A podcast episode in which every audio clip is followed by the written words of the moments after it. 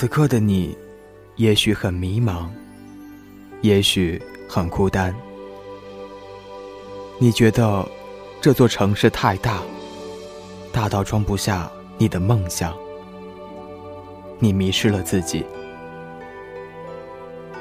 用文字指引你方向，在这里感受声音的温暖。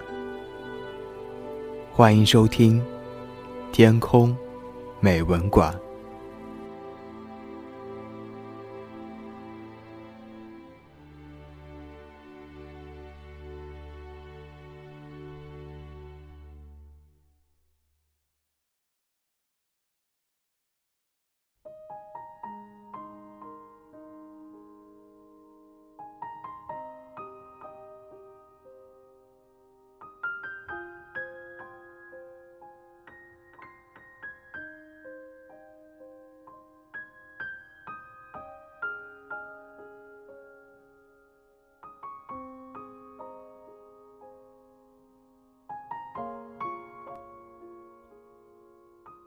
今晚，小程要与您一起分享的文章，题目叫做《你以为回到小城市就很幸福了吗？》来自时局之十三姨。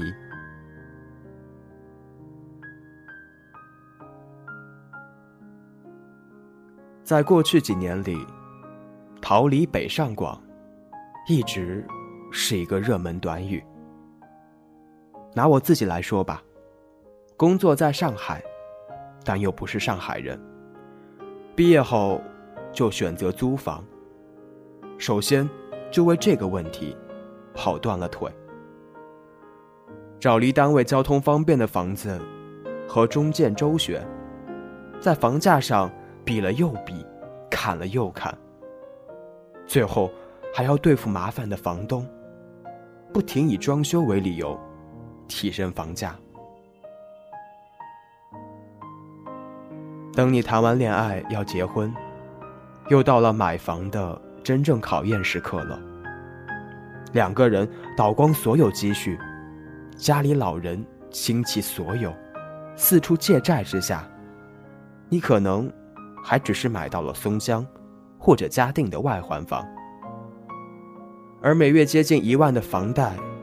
又会让你整个人感觉更不好了。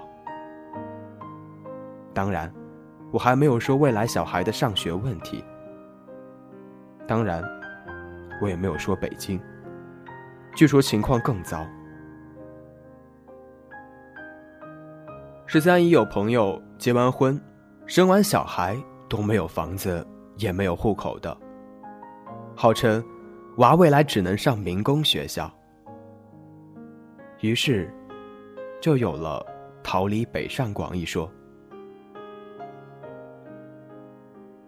直到最近，看到刚刚新参加工作的外地小朋友，抱怨连房租都难以承担。想当年我一千一的一室户，据说现在早已破了三千。他们更对越来越高的房价望而止步时，十三姨。还曾四处宣扬“逃离北上广”的观点。这个观点是十三姨的朋友提出的，虽然很赤果果，但也很现实。那就是家里没有啥条件，没有啥钱，自己一个月工资不到一万的朋友们，就不要来上海、北京这种地方了。永远买不起房，永远处于悲观的人生境遇中，不如回家乡去。但是，某天当我和来自家乡的一位长辈提到这个观点时，他却摇摇头反驳说：“你以为逃离北上广，回到二三四线城市，就很幸福了吗？”Too young, too simple。你知道，在这些城市混的成本更高吗？这还不是能力来决定，而直接是由家族血统来决定了。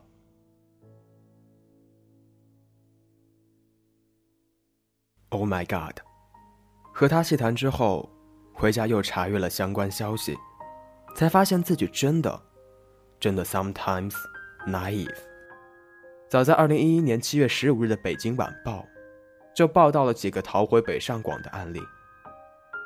其直接的原因是因为在二三线城市，光凭自身努力无法获得认可，更多的是一种拼爹游戏。另外一个案例中，逃回去的主人公无法认同家乡的生活和是工作方式，在广州给客户服务的时候就是谈案子，在重庆万州这边客户并没有那么国际化，拼的全是酒桌上的功夫，喝酒喝好了，文案写的不行，这单子咱也能签下来。知名媒体人石树思。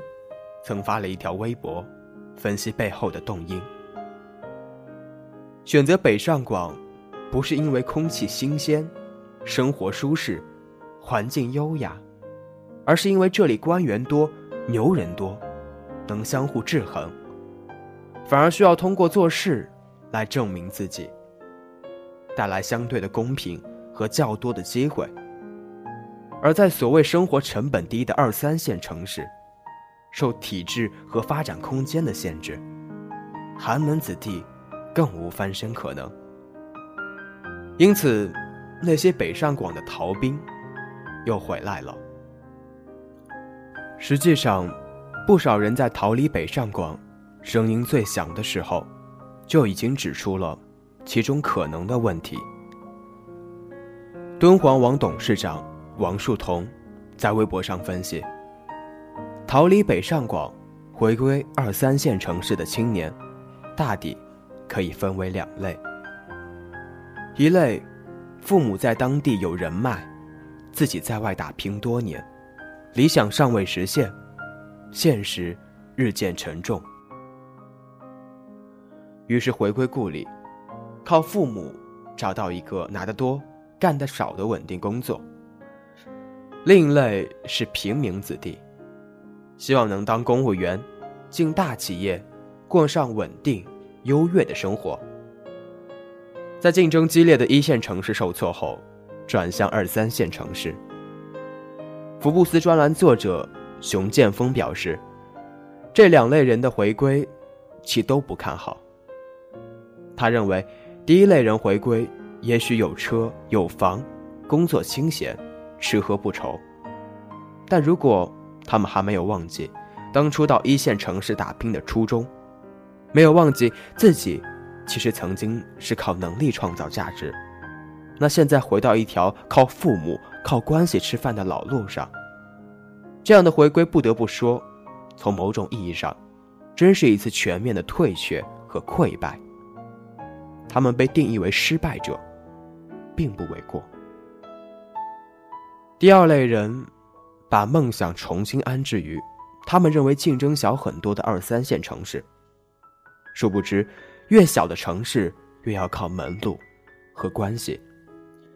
尤其是他们向往的这类国有单位，外企在内地又几乎凤毛麟角。他们会发现，其实他们曾经奋斗过的一线城市，还算是有着更多公平的机会，而二三线城市的房价。对于他们拿的二三线城市的工资，同样也是天文数字。于是，有网友认为，越大的城市，人的自由度越大。在北上广深，即使创业和就业初期，物质生活显得更艰难，却因为有相对公平的竞争环境，相对独立和自由的上升空间，平民子弟的前景。会更加光明灿烂。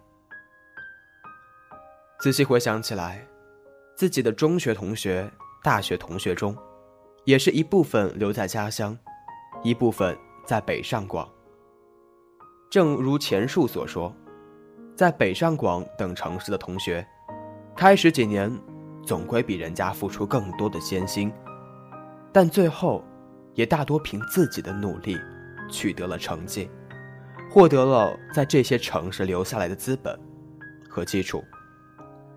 而在家乡的朋友，说实话，百分之八十以上基本都是靠家里关系找的工作，大多数为公务员和国企事业单位员工。无论你是北大毕业，还是专科毕业生，但是不要忘了，随着房价越来越高，工作越来越难找，经济形势复苏困难，新进入北上广的年轻人，比起那几年。又要辛苦了很多，奋斗的前景也要暗淡很多。于是，北上广的高房价与二三线城市的拼爹暗涌，成为哈姆雷特式难题。选择前者意味着经济与拼搏的压力，而选择后者，则意味着接受先富差距的决定性作用。换言之，在自己家乡的中小城市打拼。可能底气反而更加不足。年轻人面临的两难，无论是逃离或者逃回，对城市建设者而言，都当是警戒。中国新闻周刊也指出，从逃离到逃回，表面上看，这样的折返跑颇具戏剧性，其深层次原因却更加值得深思。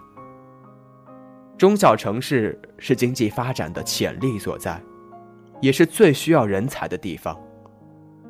增强中小城市的吸引力，首先要加快发展步伐，调整产业布局，提升经济结构，为年轻人提供更多的发展机会。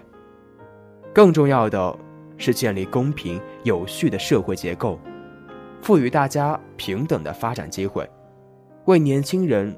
创造更有利的就业环境，人们看得见希望，看得清未来，生活才有底气。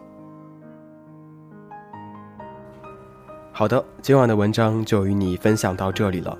节目之外呢，你也可以在新浪微博中搜索 “skY 成龙”来关注到小程，给我留言或者参加互动。